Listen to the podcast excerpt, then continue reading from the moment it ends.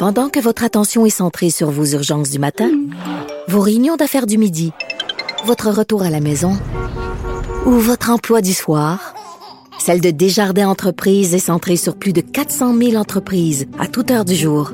Grâce à notre connaissance des secteurs d'activité et à notre accompagnement spécialisé, nous aidons les entrepreneurs à relever chaque défi pour qu'ils puissent rester centrés sur ce qui compte, le développement de leur entreprise. Bon jeudi à tous. Aujourd'hui, à la haut sur la colline, avec Guy Dantel, euh, qui plonge en politique, on reçoit la directrice de l'École nationale de l'humour, Louise Richer, avec qui on va essayer de comprendre le lien entre l'humour et la politique au Québec, comment ce lien-là a. Ensuite, il y aura le député Sylvain Roy du Parti québécois qui nous parlera des assurances des camionneurs et des agriculteurs qui explosent, comment aider ces deux segments cruciaux de notre économie? Mais d'abord, d'abord, il y a un vadrouilleur et un compteur avec nous en studio.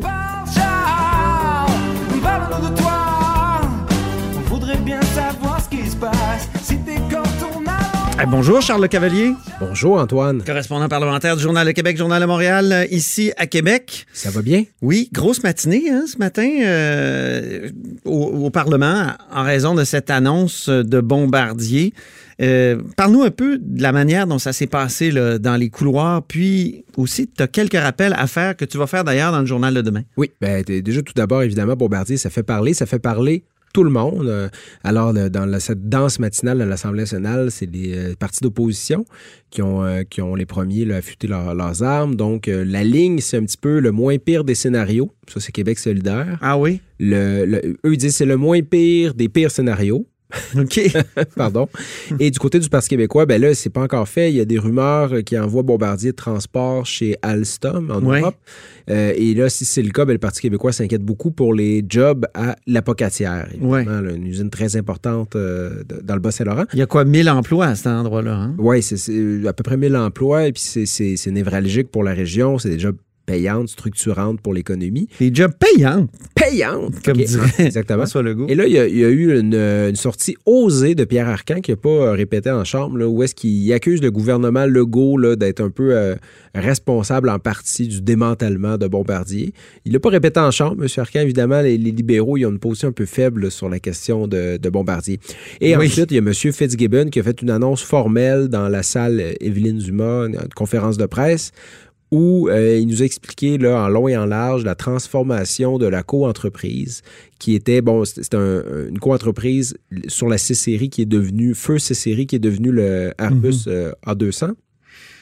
Et donc, euh, maintenant, le gouvernement du Québec qui est propriétaire à 25 de cette co-entreprise-là et Airbus à 75% Bombardier ne fait plus partie du portrait. Et là, le gouvernement du Québec dit, nous, on a vraiment fait une très bonne entente, c'est merveilleux parce que Airbus, verbalement, nous a dit que les jobs allaient rester à Mirabel, qu'il allait même avoir une augmentation de la production, une augmentation du nombre d'emplois. M. Fitzgibbon espère près de 4000 emplois là, dans la région de Mirabel. C'est beaucoup. Et Puis on peut vendre en 2026. c'est ça, exactement. La contrepartie de ça, c'est qu'il doit inscrire au livre du gouvernement un moins 600 millions euh, parce que la valeur du 1,3 milliard, je vais revenir, que le gouvernement Couillard avait mis dans la série C a fondu. Donc, il doit mettre un 600 millions, disons, en- si je peux me permettre, en garantie, là, en espérant que ça remonte. Ça fait fondre le fameux surplus. Voilà. Parle-nous des rappels que tu veux faire demain dans le journal. il, il faut se rappeler un peu de, de, de, de la façon dont la cote d'amour de Bombardier dans le cœur des Québécois a dégringolé à peu près aussi vite que sa valeur boursière. C'est qu'en fait, Bombardier, qui est quand même tu sais, le, euh, la grande euh, compagnie industrielle du Québec, là, qui, est, qui est en lent déclin depuis longtemps, mais le gouvernement du Québec, Couillard, a été obligé de la sauver euh, du désastre Ben là, oui. à- en investissant 1,3 milliard de dollars canadiens dans la série C.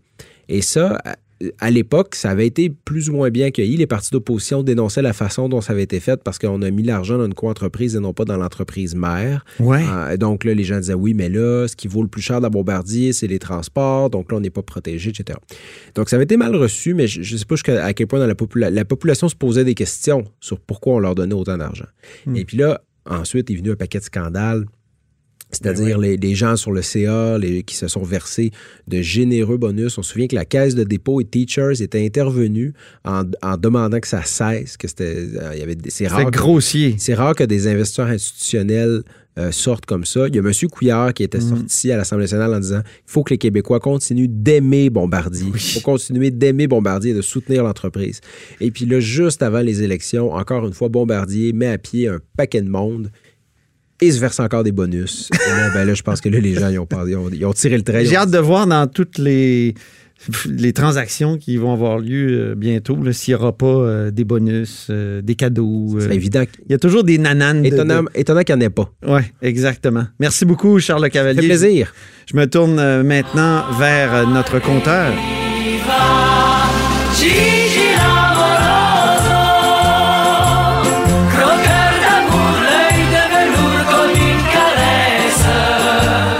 Bonjour, euh, Jean-François Gibault, notre compteur et accessoirement directeur de la recherche à QMI. Euh, comment tu analyses cette nouvelle ce matin de, Bombardier? Oui, ben le, Bombardier euh, a des gros problèmes financiers. Ça, c'est pas nouveau. Euh, une dette de, de 9 milliards.